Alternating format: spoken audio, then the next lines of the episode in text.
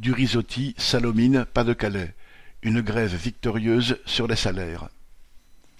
Chez du Risotti, qui transforme des véhicules, notamment pour la police, le patron ne proposait qu'une trentaine d'euros d'augmentation.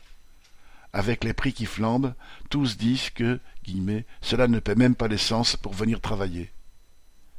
Jeudi 19 mai, la presque totalité des 110 travailleurs des ateliers et une partie des bureaux ont donc fait grève pour une augmentation de salaire à la hauteur. Chacun fait ses comptes et constate que c'est plusieurs centaines d'euros qui manquent.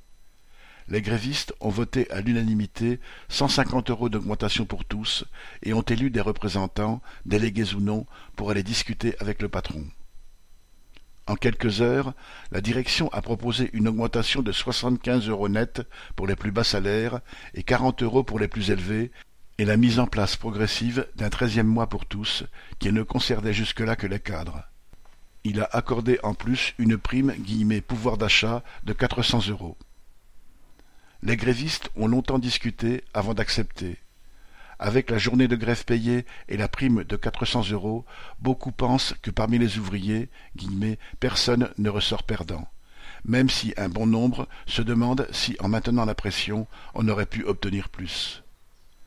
Les augmentations différentes ont bien été vues comme une tentative de diviser pour chercher à affaiblir les grévistes.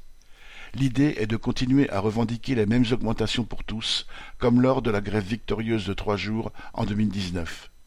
Et si l'augmentation gagnée dans cette grève compense les hausses de prix passées, il faudra y revenir avant la fin de l'année si les prix continuent à s'envoler.